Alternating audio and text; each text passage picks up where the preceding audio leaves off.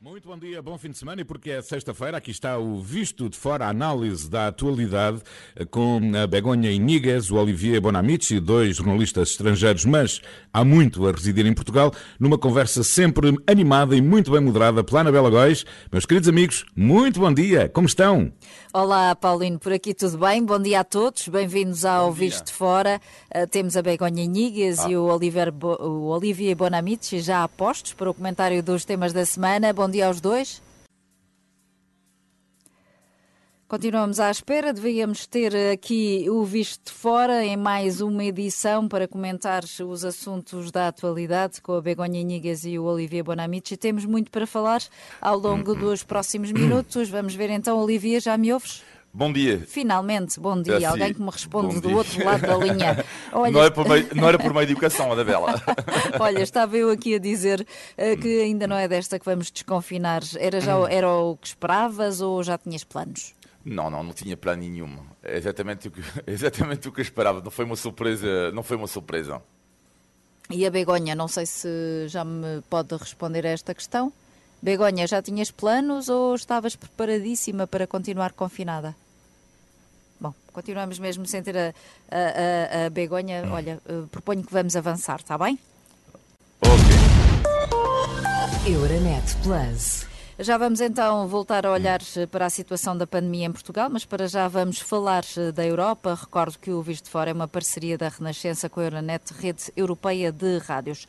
Ao contrário de Portugal, há vários países europeus a planear o desconfinamento. Esta semana, o Reino Unido anunciou que vai reabrir escolas a partir de 8 de março, mas só início do verão é que se prevê o regresso a uma maior normalidade.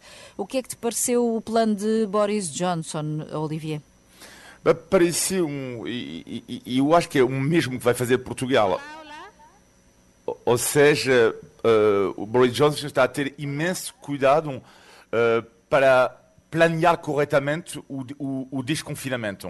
Portanto, eu diria são lições um pouco da história uh, e, e, eu acho que, que, que, o Boris Johnson está, está a tirar as boas lições do que aconteceu no passado. Agora, o mesmo acontece com... Sim, Olivier? Bom, hoje estamos mesmo aqui com um problema grave uh, com as ligações. Não sei se a Begonha agora já me está a ouvir. Begonha, estás a ouvir-me? Muito bom dia e peço desculpas a todos os nossos. Estamos a ouvir-te muito baixinho. Não sei se o Carlos Vermelho consegue resolver aqui o problema casa, non é? Eu entro por unha ligação que se chama Redis e non sei o que aconteceu. Inicialmente estaba a ouvir o, a programação da Renascença minutos antes e desligouse uhum. eh, Pronto. Mas agora o problema já está resolvido, portanto vamos avançar, vamos, vamos recuperar o tempo perdido. E estava eu a perguntar-te o que é que achas do plano britânico, se te pareceu um exemplo a seguir por outros países. Eh, eu estaba a ouvir agora algo a Olivier. Para mí, para mí é un, sí, é un exemplo, é dizer, eh, o Boris Johnson eu acho que actuou con firmeza neste caso, non é? E, e directamente tamén lanzou unha mensaxe de esperanza aos británicos, porque lembremos cá que os colexios británicos, por exemplo, están fixados desde há bastante tempo, o Reino Unido está eh, con un confinamento moito parecido, mesmo moito similar ao portugués, e, e con todo fechado mesmo, e por iso esta esperanza, isto de, de, de abertura de colexios a partir de, de día 8, de pensar xa no desconfinamento, en, en poder sair, poder comezar a respirar, a, a ter un bocadiño de liberdade, eu acho que deu tamén o folego aos británicos e unha certa esperanza, non é? Porque, porque era mesmo preciso. As persoas, penso, Anabela, que precisamos de saber mesmo mmm, como é que nos vamos a organizar nos próximos tempos. Ver esa luz no final, no fim no do fim túnel. do túnel, sim. Olha, na Alemanha, entretanto, algumas escolas já voltaram a funcionar e a reabertura da economia também está prevista para a segunda semana de março. Em Espanha, as medidas também já estão a ser aliviadas. Uhum. Será que podemos falar no final da terceira vaga da pandemia? Non sei, eu acho que é moito cedo. Eh, España está a ser aliviada esas medidas, mas como explico cá todos os programas cada, cada sexta feira, depende das comunidades autónomas. Había, e en España tiñamos un confinamento non tan forte como o portugués, mas eh, bastantes medidas restrictivas. Por exemplo, na Galiza eu estaba a ver as imaxens agora neste momento eh, no, no meu xornal, no Labo de Galicia, das persoas por primeira vez a beber cafés eh, en, en esplanadas que se permite desde, desde ontem, non é? Saudades, non é? Exactamente, que, que nós non podemos máis para que para que vesen os nosos ouvintes que tamén non está moito as cousas tamén non están moito mellor e as persoas, por exemplo, en varias comunidades eh, autónomas españolas como Rioja, algunhas localidades de, de Castela e Leao, como a Galiza, non podían sair de, de, do seu municipio desde antes eh, desde antes do Natal, non é? Por tanto, é bastante parecido isto uh -huh. e, e, e penso que, que o que temos de facer é aguantar máis, máis un bocadiño non? estas medidas de desconfinamento en España eh, dan un bocadiño de alivio por exemplo en Madrid eh, as persoas eh, poden, isto foi bastante polémico porque abriran os cafés, restaurantes eh, até as 11 non é? Eh, o que aquí acontecía antes da Pascua, eh, mas ni acontece que, que os nosos ouvintes non pensen que isto é en todo lado, non é? Isto é só en Madrid, no resto das comunidades autónomas non é eh, cafés e restaurantes eh, abertos eh, até as 11 da noite. Mantém-se as restrições. E Sim. em relação à vacinação, a Presidente da Comissão Europeia disse esta semana que os 27 estão a aproximar-se do ritmo do Reino Unido. Eh, parece-te isso ou os problemas continuam? O que é que achas, Begonha? Eh, non sei, eu acho que, que os problemas continúan, no? Eh, estaba, estaba tamén eh, a comprobar eh, na empresa de, de hoxe de mañá eh, isto de, por exemplo, da, do pasaporte sanitario, no? Eh? eh, o que se está a tentar para salvar a campaña de verao, que está a ser moito polémico, mas claro, eh, preguntabasme por isto da vacina xa, como vamos ter un pasaporte se realmente o número de vacinados eh, eh, vai ser eh, pouco. Eh, é verdade que no Reino Unido sí que vai moito máis eh, a presa todo, non é? mas no resto dos países non está a ir tanto, estou a falar dos países europeos, non está a correr moito, moito mellor do que en Portugal, non é? Por exemplo, en España, eh, se en Portugal estamos máis ou menos no 3% de, de máis ou menos, non é? Da, dos portugueses vacinados, eh, en España máis un bocadiño, e há países que van un bocadiño para frente, mas non moito máis. Portanto, eh, eu acho que, que non sei, pareceme tan incrível que, que no virao estesamos ou teñamos alcanzado as metas eh, previstas. Que non sei, vexo que non se van cumprir uhum. realmente. Essa, e depois temos, uh, Begonha, até o caso da Hungria, que negocia a compra de vacinas diretamente com a China e com a Rússia. Sí, sí, claro, e, e temos tamén se algúns comentarios, non é? De, eu ontem, por exemplo, no Parlamento Portugués, ouvi algún comentario tipo eh, que, que se estaba a tentar eh, ou lanzar algunha mensaxe de, de procurar, eh, digamos, outros outros vendedores de vacinas, outros laboratorios, outros países, non é? É verdade, de países, a Hungría sempre foi moito polémica dentro da Unión Europea, non é? E, eh? e, e está a procurar eh, outros laboratorios de, de outros países. Non sei, isto é un negocio montado. Eh, se, estive, se tivésemos connosco a Olivier, se ele se, se callar diría probablemente, non é? Eh? que, que é insusto que un negocio montado e con moitos intereses realmente eh, en todo isto. Por iso, para nós que estamos de fora de, de todos estes negocios ou negociaxoes, é, é, é, é moito difícil non é analizar isto. Mas, sin dúbida, sin dúbida, que, que, a, que a estes intereses están a, a influenciar que, que as vacinas non cheguen eh, e que países pois eh, compren máis do que outros, en fin, acho que non se está a controlar suficientemente. Entretanto, em Espanha passaram esta semana 40 anos da célebre tentativa de golpe de Estado que veio hum, a dar ao agora rei emérito Juan Carlos o ponto alto do seu reinado, um aniversário que curiosamente foi assinalado Begonha numa altura especialmente crítica da monarquia Sim. espanhola. Muito crítica, lembremos cá, é? Eu era uma uma criança, não é? Quando quando aconteceu eh, isto do 23F, nunca, nunca, nunca, nunca nunca me esqueceré daquela noite, eu pequenina, eh, na que na miña casa ficamos todos acordados, todos acordados. E lembro perfeitamente ao meu pai nos dizer isto é moito importante teñen de ficar cá connosco. Nos non nos deitamos até que o rei Juan Carlos emérito eh, falou con os españois pela televisão e, e nós non tivemos aulas eh, no día a seguir. É dizer, é unha desas lembranzas que, que unha persoa non esquece nunca, ese medo, non é? E os meus pais a falar entre eles, a ver como é que isto se soluciona. Non será que os militares van ficar con o poder outra vez? Vamos voltar a unha ditadura? foi emocionante, foi unha noite histórica única. E agora, 40 anos depois, este momento é moito delicado para a monarquía española, de feito estaba a ler agora no El País como o rei emérito Juan Carlos vai ter que que está nos Emiratos Árabes, no é entre aspas exiliado porque teve de sair eh, pelas suspeitas de corrupção, eh, que vai pagar 4 millóns de euros o fisco eh, español, non é? Para eh, tentar paliar as súas dívidas. É dizer, -huh. por un lado temos o Juan Carlos eh, líder eh, democrático que evitou eh, evitou que España voltase outra vez a unha ditadura, que foi histórico o que fez, non é? Que non podemos esquecer, e por outro lado temos o Juan Carlos que se deixou levar pela corrupção e que aproveitou o seu papel importantísimo no mundo para tentar gañar e facer unha fortuna que é o que agora se está a investigar. Entretanto, recuperamos a ligação com a Olivier. Olivier, como é que vês a, a situação de Espanha e a sobrevivência da monarquia, que é também um dos fatores que estão na origem desta enorme controvérsia que tem havido sobre o caso do rapper Pablo Acel. Sim, o que eu acho é que, que, que, é um caso que também que abala de uma certa forma um pouco a monarquia espanhola, mas, mas vê-se, eu diria em geral, que os espanhóis, e a Begonha sabe melhor do que eu, eh, que os espanhóis continuam muito ligados a esta monarquia, portanto é um caso muito complicado e também muito político. Eh, porque a Espanha está a atravessar neste momento tantos casos, e não, só, não é só o rei Juan Carlos, uh, também tem a ver com as manifestações em relação ao rapper o Paulo Azel, e, de facto a, Espanha vê que há algumas mudanças políticas super interessantes neste momento. Begonha, e entretanto o caso Acel calmou ou nem por isso?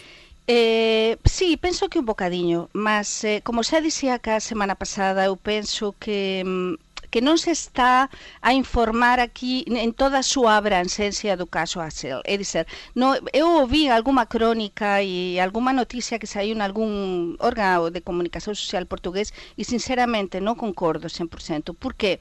Porque parece que en España pronto todas as persoas en Madrid saíran a rúa, que, que as persoas están pronto están moito, digamos, eh, a favor de todo isto, non é? E que o Axel, o Hassel é mesmo pouco menos que un cantor que, que, que ten estas letras incendiarias.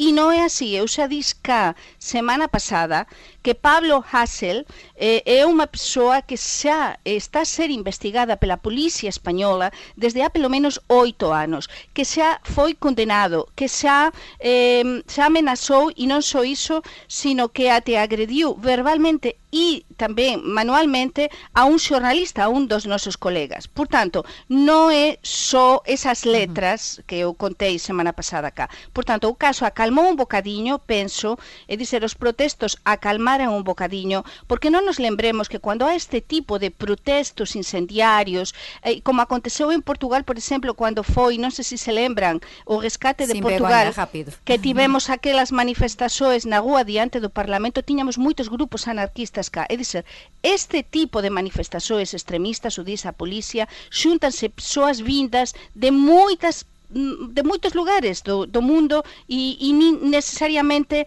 eh, independentistas, não é? Uhum. Isso é importante saber. Sim, são 10 horas 35 minutos, estamos no Visto Fora. Recordo que é uma parceria com a Euronet, a rede europeia de rádios. Euronet Plus. Milano. Zagreb. Sofia. Euronet Plus, a rede europeia de rádios para compreender melhor a Europa. Por cá vai prosseguir o confinamento. Se os números continuarem a descer como até aqui, os portugueses vão aguentar até à Páscoa, Olivier? essa é a grande questão. Uh, eu mantenho a minha, uh, que eu acho que vai ser difícil não aliviar as medidas até a Páscoa. E duvido imenso que isso aconteça. Agora, quando se fala de desconfinamento em si, eu acredito que isso sim que vai ser depois da Páscoa. Agora, existe meio, meio termo entre o que estamos a viver agora e o desconfinamento. e é evidente que já há cada vez mais pressão sobre o governo, sobre o Presidente da República. Recordo esta carta aberta esta semana, escrita por uh, uh, alguns médicos, uh, alguns epidemiologistas, que pedem já a reabertura das escolas do primeiro ciclo. E este é o início da pressão. É o início, porque daqui a 15 dias vamos ter a renovação do estado de emergência e 15 dias, por um lado, não é, não é, é pouco tempo, mas ao mesmo tempo a escala do emprego é muito, muito tempo. Uhum. E as pessoas precisam trabalhar, precisam ganhar a vida. E, e, por isso eu acho que vai ser agora uma dor de cabeça e tem que absolutamente que haver, e o governo tem falhado, na minha opinião, nisto, um plano rápido de desconfinamento, ou pelo menos de medidas que permitem a algumas pessoas voltar a trabalhar. Ou pelo menos ter alguma perspectiva, não é? E a ti, Begonha, parece-te que haveria condições para começar já alguma reabertura ou, ou ainda é cedo? Eu mantenho todo o que, o que diz cá e está gravado nas últimas semanas. Não sei se se lembram, desde há três semanas ou quatro, eu digo que, que está claro. Eu lin entre, pronto, interpretei un bocado todo o que os nosos políticos dicían e vin bastante claro que, que íamos ficar confinados até a Pascua, non é? Eh, o discurso do presidente da República onten, os avisos que lanzou foran super evidentes e confirmase que da parte da presidencia da República há un interese mesmo en continuar co, co confinamento até pelo menos a Pascua, o dis claramente o presidente, e hoxe lembremos que as, a partir das 5 da tarde tarde vamos ter o parecer do goberno, é dizer, vamos ter toda a confirmación da parte do Executivo, que é quen decide todas as normas de desconfinamento, non é? se há desconfinamento ou non, da parte do primeiro ministro, Antonio Costa, que falará ao país a partir das 5 da tarde. Então, só entón saberemos o que vai acontecer o que non. Sin dúbida, eu concordo co a parte o que dice eh, o que dice Olivier de que as persoas, en fin, estamos bastante cansadas, bastante fartas, as persoas precisan de traballar e há unha crise social e económica instalada na sociedade portuguesa moito grande, mas por iso é moito importante que os apoios da parte do goberno, lembro cá tamén o que continua a dizer desde as semanas, seguen as persoas, porque eh, o importante é que quando eh, nos desconfinemos realmente, eh, se comece a desconfinar en seguranza, con proteção e que non voltemos a, a, aos números que xa tiñamos depois do Natal. Uhum. Ontem, Olivier, deu que falar um falso plano de desconfinamento que circulou na internet e que até já chegou ao Ministério Público. Não será um exemplo de que seria útil um plano das autoridades até para evitar estas situações? Sim, e o Rui Rio, neste caso, tem, tem toda a razão. Claro que ele tem um papel, entre aspas, fácil, porque ele não está a governar o país, mas ele tem alguma razão. Uh, e como líder da oposição, uh, a exigir um plano de desconfinamento. Mas, uh, quando, e, e, voltando ao que disse a Begonha, e, e, Begonha, onde estamos não é um ligeiro desacordo, que as coisas sejam claras. Que o desconfinamento, quando tu dizes que o desconfinamento, e como diz o Marcelo, o presidente Marcelo, ontem, vai acontecer depois da Páscoa, tudo depende do que nós entendemos da palavra desconfinamento. Porque se as escolas reabrem em breve, como eu acho, não, já tenho a certeza que vão reabrir em breve, as escolas do primeiro ciclo, já é o início de um desconfinamento. Portanto, estamos a, a jogar um pouco nas palavras. Se daqui a 15 dias reabrem as escolas, daqui a 3 semanas reabrem não sei o quê. Agora, se o desconfinamento é andar na rua na boa, não, mesmo até depois da Páscoa não será assim. Portanto, agora, a reabertura das escolas, medidas e que vão ser anunciadas aos poucos, é que daqui até a Páscoa falta um mês e uma semana. E daqui a um mês e uma semana outras medidas serão tomadas. No, e, e o que dicíamos tamén do Reino Unido que comentábamos antes, no? que os ingleses, por exemplo, os alemais, agora teñen claro o que vai acontecer as próximas semanas, que é verdade que se pode mudar, porque esta pandemia, en fin, muda eh, segundo os días, non é? Mas é importante ter unha idea, unha estrutura, que as persoas teñamos esa luz no final eh, do túnel e, sobre todo, saber máis ou menos eh, como é que se vai organizar ese desconfinamento, non é? Oxe, por exemplo, na capa do meu xornal do La Voz de Galicia aparece todo plano de desconfinamento, eh, por exemplo, na Galiza, no? segundo as zonas e todo iso. Então, as persoas, as persoas realmente así saben saben o que vai acontecer. Por iso, eu peço desde cá tamén ao goberno, imagino que estarán agora con este tema, que expliquen moito ben as persoas eh, como é que van facer este, este desconfinamento, este alivio, para poder ter certa esperanza. Uhum. A verdade é que algumas câmaras, por exemplo, em Oeiras e Cascais, deram alguns sinais de desconfinamento ao autorizar o surf ou a reabrir pardões e jardins. Não é contraditório com a posição do governo, Olivier? Sim, um pouco, é um pouco contraditório. E o que é, o, o que é surpreendente é ver, de facto, que uh, ao nível local se adoptem atitudes assim. Agora, existe de facto a nível europeu, neste momento, a tal questão, e o, e o debate existe em França, saber se uh, há algumas regiões ou alguns uh, departamentos, no caso francês, que podem tomar algumas medidas e que não são em vigor em outras regiões. Mesmo o próprio Rio fala, faz a proposta de desconfinar ao nível local. Portanto, tomar algumas medidas no Porto, por exemplo, seriam diferentes de medidas, por exemplo, em Lisboa. Portanto, são, são caminhos, Sim. neste momento, que, estão, que, estão, que, que eu diria que é uma ligeira tendência a nível europeu. Uhum. Para mí é difícil de perceber, non é? Se temos unha normativa nacional e que unha cámara como Cascais tome esta decisão, non é? Mas, Mas non que... é difícil perceber que o surf seja unha actividade de risco? Sí, realmente o surf eu acho que non é unha actividade de risco, primeiro porque é un desporto individual, non é? No mar, entón, portanto, risco, sinceramente, eu non sou epidemiologista, mas penso que, que non, risco non há. Mas isto que dixo Olivier do desconfinamento regional é algo que, que se está a facer, que eu explicaba minutos en España desde o comenzo, non é? Que se está a facer agora na França, que tamén se está a facer na Alemanha en algúns pontos, non é? E sí. é importante isto, porque por exemplo en Portugal neste momento estamos en 288, non é? Contagiados por 100.000 habitantes de media, mas há, por exemplo, a zona de Lisboa estamos en 300 e tal, mas por exemplo temos os Azores con 50 por, eh, contagiados por 100.000 habitantes. Entón muda bastante segundo as zonas. Por iso o goberno non o ten fácil, mas pronto, a ver, vamos vamos aguardar a ver que nos, aguardar. que nos explican depois. Diz logo o Primeiro-Ministro. Gostava ainda de ouvi-lo sobre uma entrevista que também deu que falar esta semana. O Presidente da Câmara de Cascais, figura bem conhecida do PSD, defendeu o regresso de Pedro Passos Coelho. Acreditas nessa possibilidade, Olivier? Passos poderia ser mais útil ou prejudicial ao Partido Social Democrata nesta altura? É uma figura super interessante da política portuguesa e que deixou algumas saudades eh, para algumas pessoas. Ou seja, eh, Passos Coelho provoca alergias para eh, pessoas de esquerda, resumindo e caricaturando, mas tendo em conta os resultados mais ou menos não é, do Rio, de facto não se vê neste momento um líder do PSD fortíssimo, o último, que foi, foi o caso, foi Passos Coelho. E, sobretudo, um outro ponto importante. André Ventura, sabemos disso, uh, tem muita consideração Passos Coelho. E, neste momento, a dor do PSD é o Chega.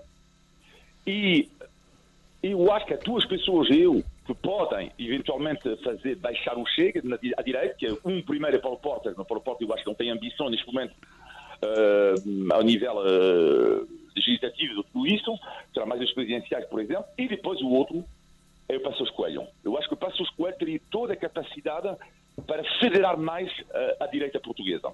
E na tua opinião, Begonha, Passos Coelho tem futuro político? Sí, sin dúvida, ele ten o futuro que, que quiser.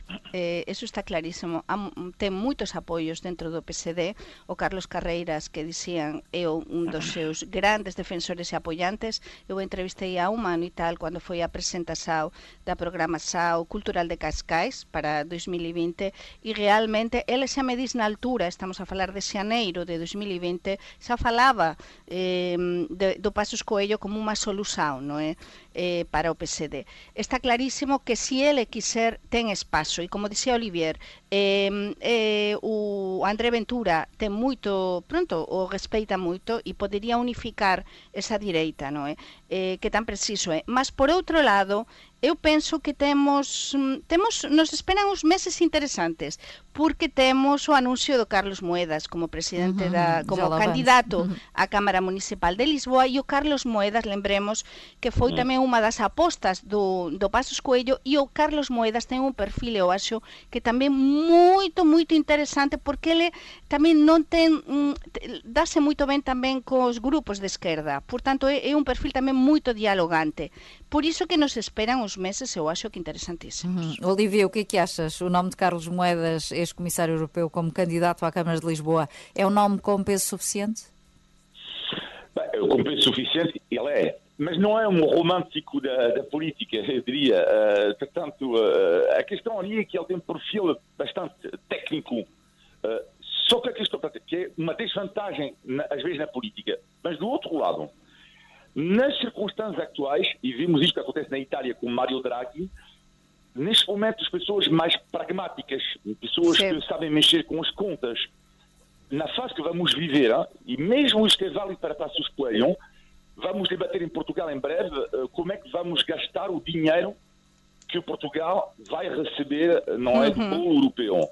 E em função disto, e vê-se na Itália, a nomeação de Mário Draghi tem a ver com isto, ou seja, o, roma, o lado romântico da política, apertar as mãos, fazer sorrisos, fazer selfies, uh, tem algumas vantagens por um lado a nível político, mas neste momento o pragmatismo para gerir este dinheiro é uma mais-valia, por isso eu acho que não deixa de ser uma boa uma boa aposta. Sí, é mesmo assim, eu concordo con, concordo con o que dices, Olivier. É un bon nome, un, unha persoa de prestixio internacional e, e sin dúbida no momento, porque agora coa chega da, da basuca europea e este momento de crise que estamos a viver e aínda vamos a viver moito pior, eu acho que os portugueses van valorizar ter eh, como candidatos ou ter na areia política a persoas, digamos, coas maus limpas e persoas tamén eh, que saiban tamén serir os diñeiros dos portugueses, sin dúvida.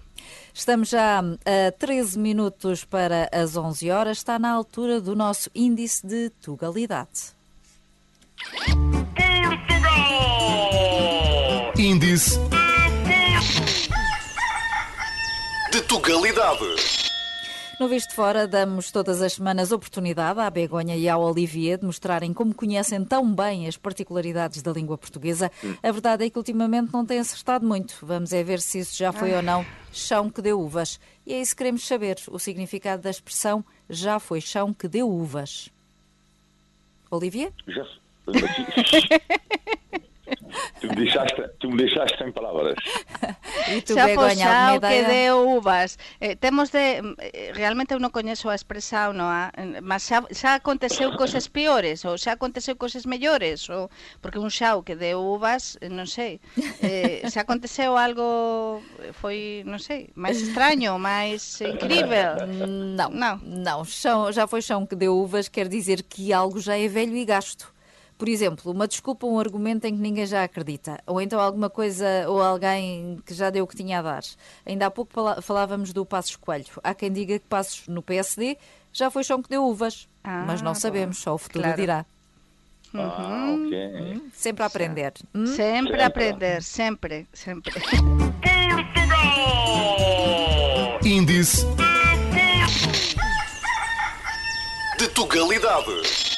Para a próxima é que vai ser e vocês vão acertar. Mas antes de fecharmos, temos ainda, como sempre, o positivo e o negativo da semana. Na opinião dos nossos comentadores, vamos ao negativo. Begonha. Pois o negativo ten a ver con algo que eu estou a pensar moito nos últimos días e que sin dúbida nos to, os nosos ouvintes están a viver e algúns deles están a viver e é a depresao, non é? A depresao, a fatiga eh, pandémica e eses dados que xa temos da parte de, da orden dos psicólogos portugueses de que máis de 70.000 portugueses xa pediran axuda eh, neste ano aos psicólogos, psiquiatras e dizer que está a acontecer entre nós. Non somente se é a crise económica, é como é que estamos nós anímicamente, non é? Eh, esa tristeza, esa falta de esperanza. En fin, eu desde cá lanzo, lanzo unha mensaxe de cariño a todos e a dizer que, que temos de ter esperanza e que temos de... e vamos a ir mesmo mm. desto, non é? Olivier. O negativo é muito mais, mais, mas muito mais do que a vergonha mas é importante que ela tenha falado disso porque ela tem toda a razão. O negativo da semana tem a ver com, com as zangas em Portugal nos supermercados. Isto é um fenómeno que eu adorava estudar um dia. Para já, nunca vi um país onde há tantos casais que fazem compras juntos. Nunca vi isso. Isso é positivo. Ou seja, eu compreendo quando trata de, de 10 sacos de compra, mas às vezes para comprar dois bichos e um pacote de leite, vem de duas pessoas. E então a loucura em Portugal são as zangas entre os casais, aconteceu duas três vezes esta semana, por exemplo, uma mulher que estava a pedir uma, um bife de frango, o, o, o, o marido chega e diz, eu não pedi frango, eu pedi peru. E depois iniciou-se uma conversa com o bife de frango, bife de peru, mas é algo, um fenómeno extraordinário em Portugal, as sangas no supermercado entre os casais. Nunca vi uma coisa dessa. Uhum. Olha, e então e o positivo, Begonha? Pois o positivo son varias coisas esta semana. Eu encontro moitas coisas positivas tamén entre todas estas coisas máis eh, da pandemia. Por exemplo, un novo proxecto xornalístico da Catarina Carballo, es directora do Diario de Noticias. Mensaxe de Lisboa, acho que ten bon aspecto, é dizer, interesante falar do xornalismo de proximidade. En España, por exemplo, é moito habitual os xornais locais, por exemplo, mas un xornalismo diferente desde o café, desde o bairro, desde as historias pequenas que son historias grandes. Eu felicito a Catarina, pareceme unha idea ótima e espero que teña suceso. E depois, Vamos então ao positivo do Olivier. E unha outra coisa, eh, que, que isto ten a ver co norte de Portugal, que eu teño sempre presente. Un proxecto de takeaway de Monsao, eh, que están tamén a distribuir lampreia eh, na, na semana da lampreia a todas as persoas. Portanto, temos un aqui uma apreciadora de lampreia. e o teu positivo, Olivier? O positivo tem a ver com a riqueza uh, histórica de Portugal. Fiz recentemente uma reportagem, uh, uma crónica para a Renascença sobre uh, o passado de espionagem na, no Estoril durante a Segunda Guerra Mundial. e, de facto, a gente sabe as histórias do Jan Fleming, do James Bond, no Hotel Palácio, etc, etc. Mas descobri que havia um hotel, que é o Hotel Park, ao lado, quando foi destruído nos anos 60. Descobriram rios de fios e de microfones Uhum. Isto é positivo, mas dentro do positivo há um negativo, neste caso, porque é que não existe em Portugal um grande museu da espionagem? Mais uma vez, na minha opinião, infelizmente, Portugal que não sabe valorizar o seu património extraordinário e a sua história belíssima. Fica a sugestão do Olivier. Estamos no final de mais um Visto Fora. Todas as semanas conversamos sobre a Europa, Portugal e os portugueses. Eh, Pode enviar comentários e sugestões para vistofora.rr.pt. Olivier, Begonha, Paulino e assim que nos segue todas as sextas-feiras. Um bom fim de semana.